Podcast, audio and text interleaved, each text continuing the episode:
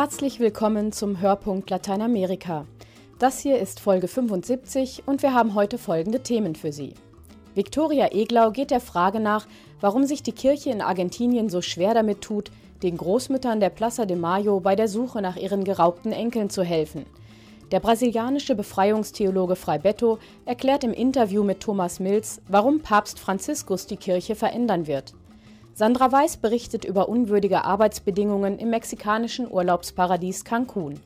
Und Thomas Völkner stellt Ihnen eine neue Publikation über Widerstandsbewegungen in Chile vor, die anlässlich des 40. Jahrestags des Militärputsches erschienen ist. Mein Name ist Nicola van Bonn. In Argentinien suchen die Großmütter der Plaza de Mayo seit 37 Jahren nach ihren geraubten Enkeln. Während der Militärdiktatur von 1976 bis 83 eigneten sich argentinische Militärs rund 500 Babys politischer Gefangener an, ein beispielloses Verbrechen gegen die Menschlichkeit. Die Kinder wuchsen mit einer falschen Identität bei fremden Familien auf. Ihren 109. Enkel haben die Großmütter im August wiedergefunden. Nach den knapp 400 anderen suchen die inzwischen hochbetagten Frauen weiter. Papst Franziskus sagte ihnen vor einigen Monaten überraschend Unterstützung zu. Beim Weltjugendtreffen in Brasilien bat Franziskus offenbar den Vorsitzenden der argentinischen Bischofskonferenz, aktiv zu werden. Denn kurz darauf empfing dieser die Großmütter in Buenos Aires. Victoria Eglau berichtet. Buscarita Roa ist 74 Jahre alt. Sie ist eine der argentinischen Großmütter der Plaza de Mayo, die im April den neuen Papst Franziskus in Rom trafen. Wir haben mit ihm gesprochen und ihn um Hilfe gebeten. Er sagte, wir könnten auf ihn zählen.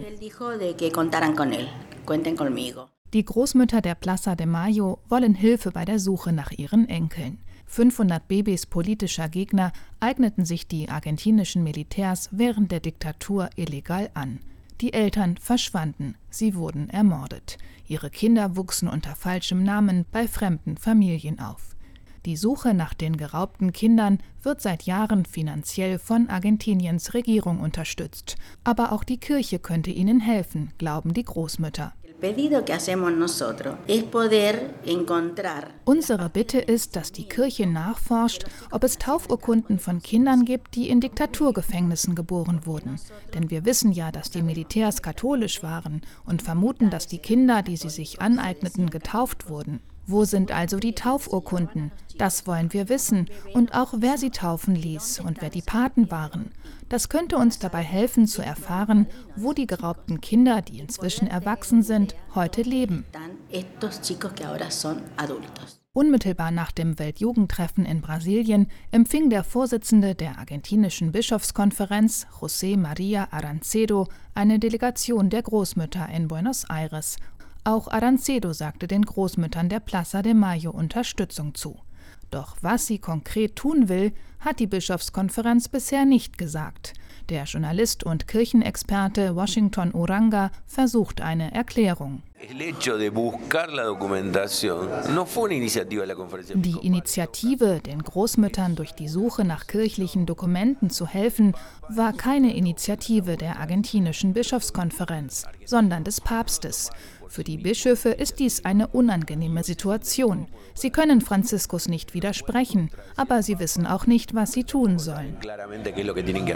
Als Papst verhält sich Jorge Bergoglio heute anders als in seiner Zeit als Erzbischof von Buenos Aires und Vorsitzender der argentinischen Bischofskonferenz. Damals hatte er weder zu den Großmüttern noch zu anderen Angehörigen von Diktaturopfern Kontakt. Heute ist Bergoglio in einer privilegierten Situation. Er ist der Papst. Wenn er den Großmüttern Hilfe zugesagt hätte, als er noch Erzbischof in Argentinien war, hätte er sich den Ärger seiner Feinde in der Bischofskonferenz zugezogen, die es heute immer noch gibt, die aber nicht mehr als Feinde erscheinen wollen. Kirchenexperte Uranga glaubt, dass die argentinischen Bischöfe zurzeit über das Thema diskutieren, aber noch zu keinem Ergebnis gekommen sind.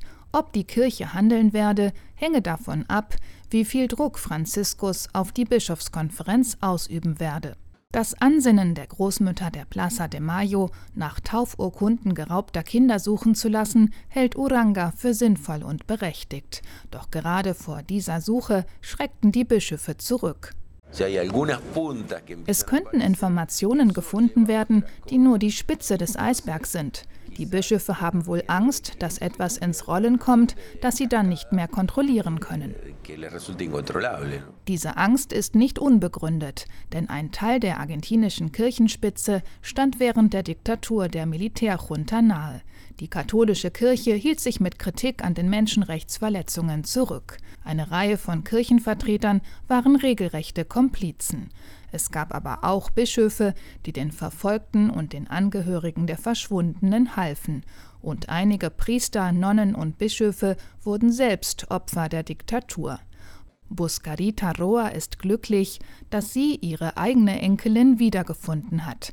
Claudia war acht Monate alt, als sie mit ihren Eltern zusammen verschleppt wurde. Die Eltern gelten bis heute als verschwunden. Im Jahr 2000 erhielt Claudia ihre wahre Identität zurück und traf ihre leibliche Großmutter, Buscarita Roa. Die will, dass auch die knapp 400 anderen Enkel gefunden werden und dass die Kirche kooperiert.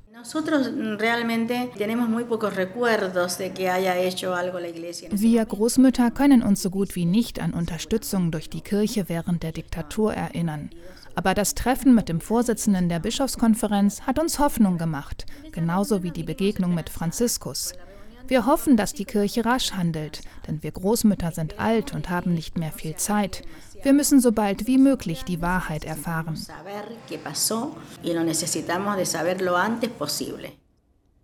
Das war ein Beitrag von Viktoria Eglau.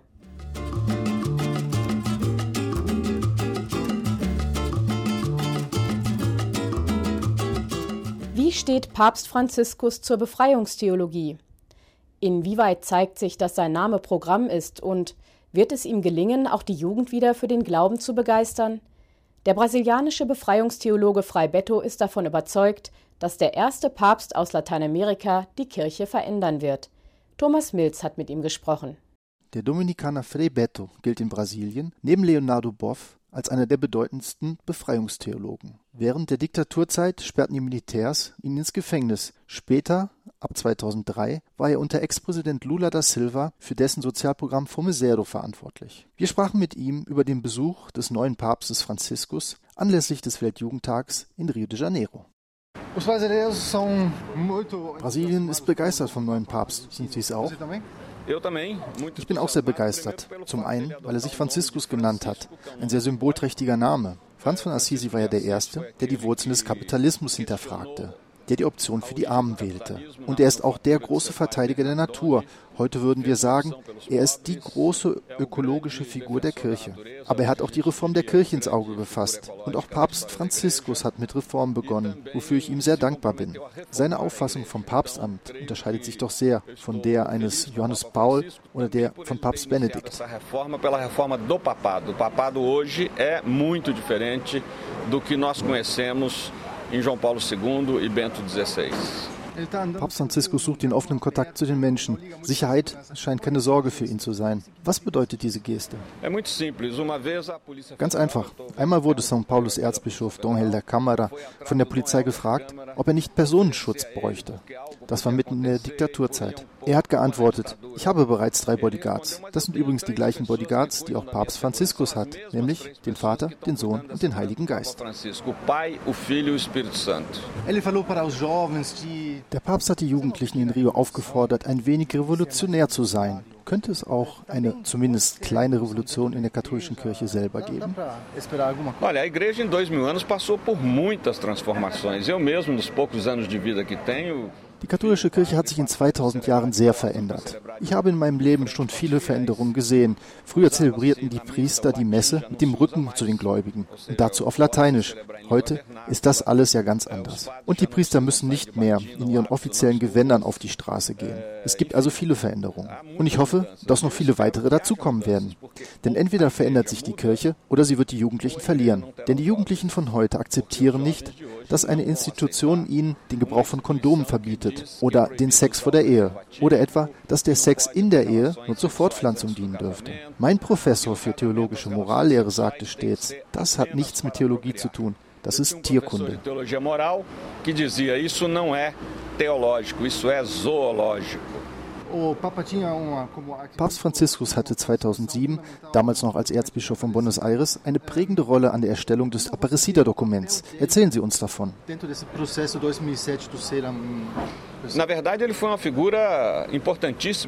In Aparecida war er damals eine der entscheidenden Persönlichkeiten. Da war er der Vorsitzende des Redaktionsteams, das das Dokument erstellte. Und dieses Dokument gibt den Basisgemeinden wieder einen hohen Stellenwert. Diese waren ja zuvor als befreiungstheologisch gefärbt angesehen worden. Er war zudem der einzige ausländische Bischof, der in Aparecida an der Messe der Basisgemeinden teilnahm. Jetzt hoffe ich, dass er dem Aparecida-Dokument treu bleibt. Ein Detail, der Vatikan war es, der das Dokument später noch an 200 Stellen veränderte.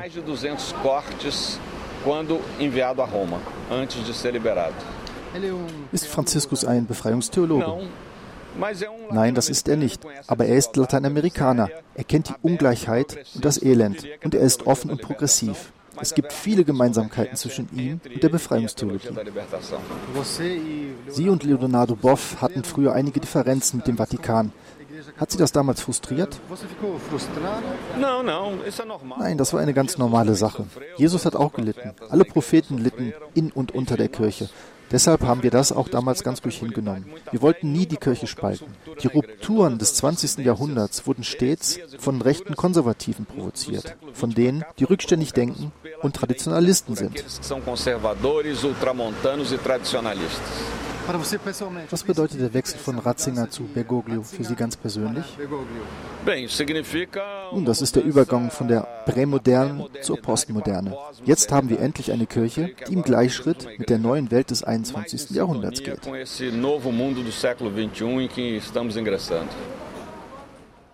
Mehr über Papst Franziskus finden Sie auf der Sonderseite auf advenia.de.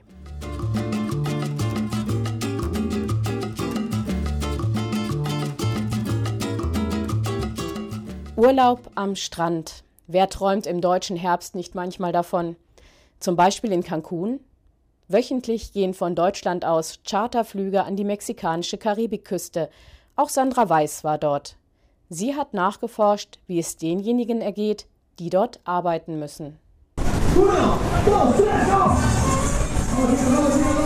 Willkommen in Cancun, Mexikos all-inclusive Spaßparadies in der Karibik. Eine beispiellose Erfolgsgeschichte des Tourismus. Wo vor 40 Jahren nur Mangroven und eine kleine Fischerkolonie waren, gibt es heute 70.000 Hotelzimmer. 70 Prozent der Betten sind rund ums Jahr belegt. Dreieinhalb Millionen Touristen besuchten im Vorjahr Cancun. Der Architekt Sigfredo Paz Paredes war einer der Pioniere. Er erzählt, wie Cancun zustande kam. In la época de los 60 a finales in den 60ern hatte Mexiko ein Problem mit der Zahlungsbilanz. Die Regierung beauftragte die Zentralbank damit herauszufinden, was man dagegen tun könnte. Und die Bank kam auf den Tourismus. Der hatte viele Vorteile. Er brachte Aufschwung in Regionen, in denen es sonst nicht viel gab, also keine Landwirtschaft und Industrie. Er schuf viele Arbeitsplätze, er brachte schnell Devisen in die Kassen und er half bei der Dezentralisierung Mexikos. Und zuletzt ist eine Investition in einen Arbeitsplatz im Tourismus sehr viel niedriger als beispielsweise im Energiesektor oder in der Fertigung.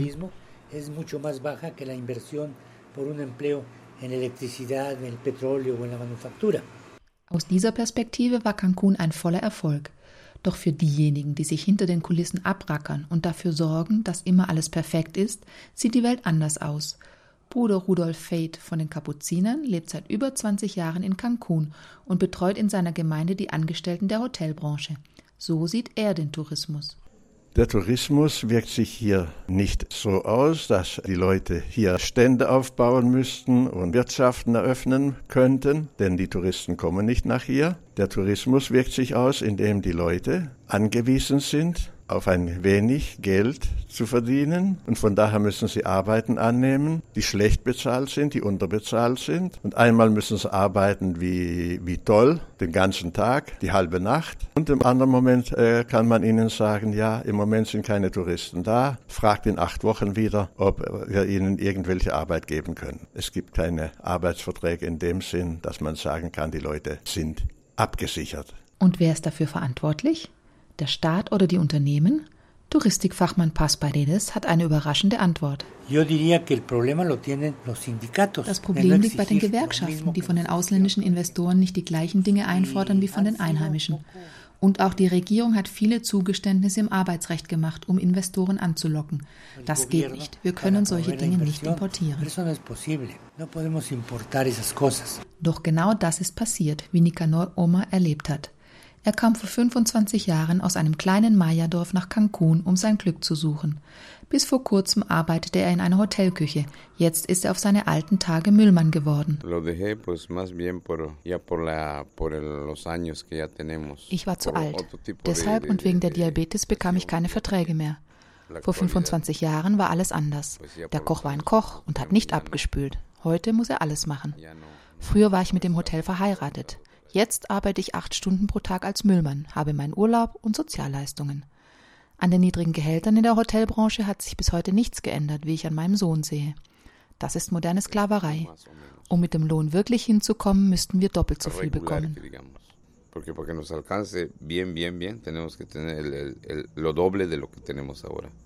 Sohn Lorenzo ist Koch in einem internationalen Luxushotel in Cancun. So erlebt er seine Arbeit.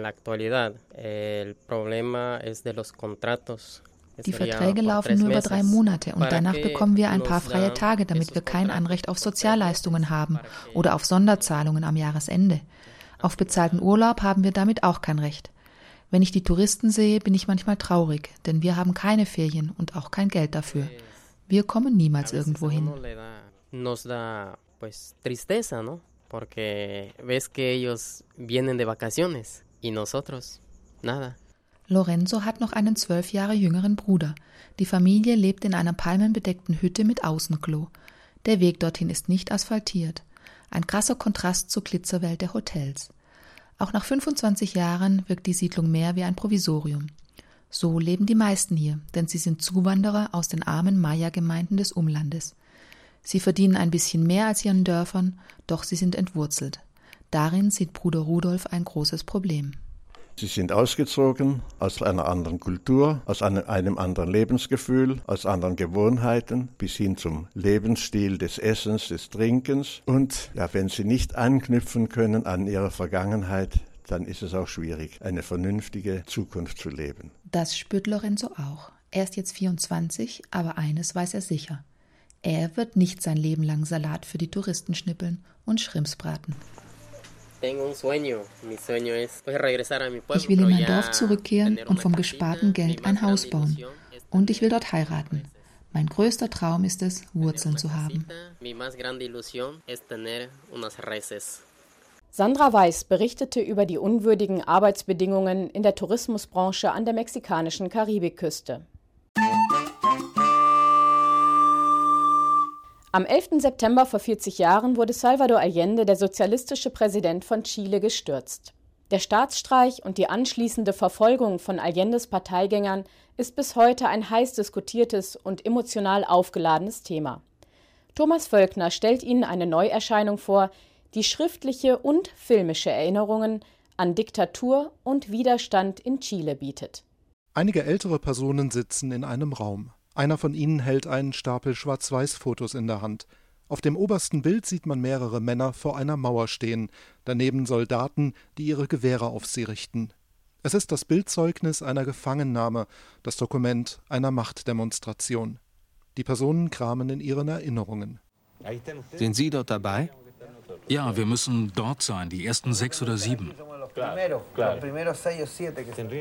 Das ist Jaime Sotelo. Ist er verschwunden? Ja, auch im Präsidentenpalast gefangen genommen. Das ist Raúl, eigentlich Enrique Valladares Caroja. Was ist mit ihm? Er ist bis heute verschwunden. Ihn haben sie auch in der Moneda verhaftet. Haben Sie ihn getötet? Er ist tot, verschwunden. Diese Szene stammt aus dem Dokumentarfilm Chile Hartnäckige Erinnerung, den der Filmemacher Patricio Guzman 1997, also knapp 25 Jahre nach dem Militärputsch, drehte. Er zeigt darin ganz verschiedene Wege zur Aufarbeitung der Vergangenheit. Neben den Kämpfern von Allendes Leibwache, die sich im Präsidentenpalast der Moneda den regulären Truppen entgegenstellten und sich jetzt an die damaligen Ereignisse erinnern, sind es beispielsweise Jugendliche, die in den Jahren der Diktatur aufwuchsen. Oder ein bildender Künstler, der großformatige Leinwände nach Vorlage von Fotozeugnissen bemalte. Patricio Guzmans Film ist nur ein Bestandteil einer empfehlenswerten Veröffentlichung, die unter dem Titel Diktatur und Widerstand in Chile erschienen ist es ist eine Aufsatzsammlung mit neuen und alten Texten plus zwei DVDs mit insgesamt sechs Dokumentarfilmen, die nur selten gezeigt werden. Etwa der Streifen Ich war, ich bin, ich werde sein der beiden DDR-Regisseure Walter Heinowski und Gerhard Scheumann sowie ihres bundesdeutschen Kameramanns Peter Helmich. Zu sehen sind atmosphärisch dichte Aufnahmen aus einem Internierungslager für politische Gefangene mitten in der chilenischen Salzwüste die Atacama-Wüste, die Chacabuco umgibt, gilt als die trockenste Wüste der Welt. Glühende Mittagshitze und eiskalte Nächte bestimmen ihr Klima. Wer hierher gebracht wurde, ist auf besonders teuflische Art eingeschlossen, von der gleichgültigen Umarmung der Wüste. In Chacabuco hat der Schlüssel in der Hand der KZ-Wächter eher symbolische Bedeutung. Der Kameramann Helmich hatte sich mit einer List Zutritt zum Lager Chacabuco verschafft, zum Konzentrationslager, wie es auf der Tonspur des Filmes heißt. Niemand wusste, wer er war und wer ihn geschickt hatte. Sein Ziel, möglichst viele Gefangene vor die Kamera zu bekommen und damit zu belegen, dass sie noch am Leben waren. Angesichts der massenhaften Folter und der Praxis des Verschwindenlassens wollte der Film nicht nur politisch aufklären und die Schuldigen anklagen, sondern auch Zeugnis vom Überleben von Verwandten, Freunden und Kampfgefährten ablegen. Mario Molina heiße ich. Waren Sie Mitglied einer Partei? Nein. Seit wann sind Sie hier? Seit dem 19. September. Was ist Ihr Beruf? Ingenieur für Mechanik. Eduardo Palomino Rojas. Gehörten Sie einer Partei an? Sympathisant der Linken. Seit wann sind Sie hier? Ich kam hierher in dieses Lager am 10. Äh, Dezember. Die Redakteure der Veröffentlichung Diktatur und Widerstand in Chile versuchen nicht, die Ereignisse nach dem 11. September 1973 aus dem Rückblick möglichst neutral darzustellen und einzuordnen. Ihre Publikationsreihe trägt den Titel Bibliothek des Widerstands. Sie steht dezidiert politisch links. Beim Thema Chile und bei vielen anderen Themen ist das jedoch kein schlechter Ausgangspunkt. Es geht nämlich fast immer um das Leid der Menschen, den Einsatz für eine gerechtere Welt und die Solidarität über weltanschauliche Grenzen hinweg. Der eine oder andere politisch aufgeladene Begriff mag der Entstehungszeit der Textbeiträge und Filme geschuldet sein oder den ideologischen Gegensätzen im Kalten Krieg oder beidem. Oftmals reicht es aber schon, ein paar Formulierungen gedanklich abzuschwächen. Filmen durften wir auch Gottesdienst zu dem sich in Chacabuco nicht nur die Angehörigen der verschiedenen Konfessionen versammeln. Der religiöse Anlass macht Begegnung möglich und auch gemeinschaftliche Bekundung. Hier ist der Gesang über die Passion Christi eine verschlüsselte Botschaft, eine Nachricht über den Leidensweg der Besten des Volkes. Der Vorsänger, Kinderarzt Genosse Dr. Manuel Ipunza, unter der Regierung Allende verantwortlich für die staatlichen Kinderkrippen und Kindergärten. Para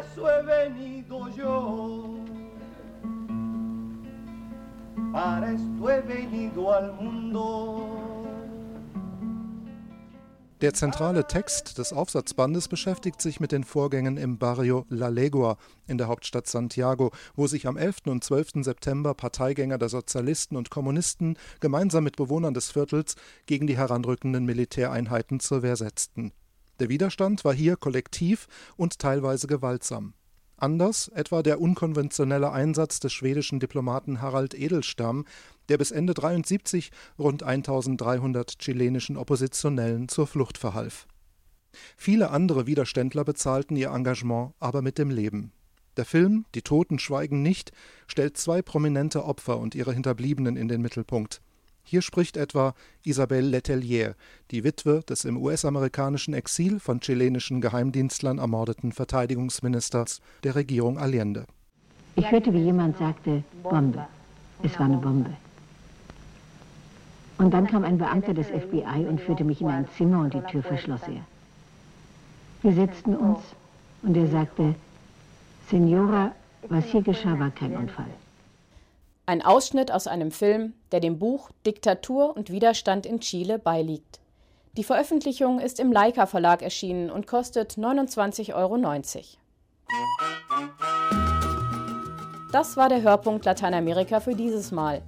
Vielen Dank an Viktoria Eglau, Thomas Milz, Sandra Weiß, Thomas Völkner und Roman Krupp für ihre Mitarbeit.